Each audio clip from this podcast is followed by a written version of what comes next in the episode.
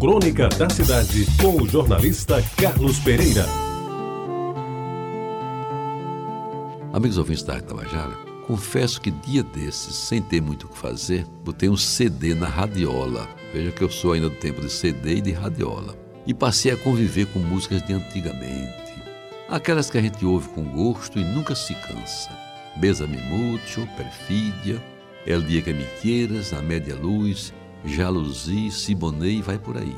Todas, absolutamente todas inesquecíveis para quem viveu os anos 50, 60 e 70 do século passado.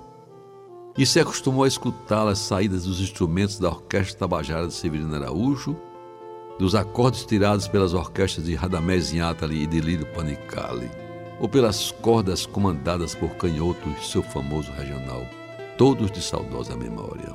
Pois bem, Embora sem querer voltar à hora da saudade, programa diário que a Rádio Tabajara jogou no ar por mais de duas décadas, sempre comandada pelo inesquecível Pascoal Carrilho, e que era o preferido da minha mãe entre os anos 40 e 50, nunca é demais, sem passar pelo epíteto de saudosista ou coisa que o valha. Relembrar que essas canções, cantadas ou simplesmente orquestradas, eram músicas de verdade, ou seja, elas tinham melodia e tinham letra sobretudo letra que falava de amor, de amizade, de inveja, de ciúme e, sobretudo, do coração.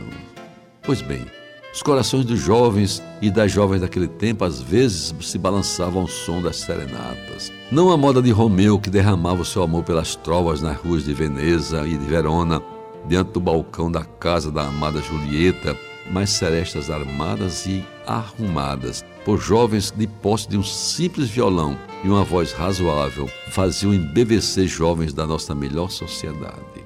Neste particular, eu destaco porque lembro o excelente para os padrões da época Celesteiro Gelon, cujo sobrenome nunca cheguei a saber, que quase todas as noites depois das nove se fazia acompanhado de alguns amigos e de uma generosa garrafa de rumerino e deliciava quem ouvia cantar o sucesso daquele tempo, que são os mesmos de sempre. A propósito, quando ele se acompanhava ao violão e soltava no ar os versos de Amapola, com todo o romantismo de que a música se reveste, não havia dama que resistisse. Apareciam nos seus sobrados, às vezes até de camisola, e quase sempre batiam palmas e pediam bis. Exceto, meus amigos, que em algumas ocasiões um pai mais brabo ou bronco respondia com ameaças à integridade física de Gelon e até com baldes d'água fria, que eram jogadas sob vaias dos que apreciavam os recitais. Os jovens de hoje, ah, os jovens de hoje, eles provavelmente não sabem porque nunca viram como era bom participar de serenatas das noites tranquilas da pacata cidade de João Pessoa, quando por aqui habitavam-se muito duzentas, trezentas mil almas. E eu, eu que nunca soube cantar, a não ser embaixo do chuveiro, algumas vezes tive a oportunidade de participar, como ouvinte, é claro, desses eventos que, como outros daquele tempo, marcaram a história desta querida província e que ficaram para sempre na minha memória. Agora, ao terminar esta crônica, eu volto a ouvir e com muito gosto e saudade a inesquecível Amapola. Você ouviu Crônica da Cidade com o jornalista Carlos Pereira.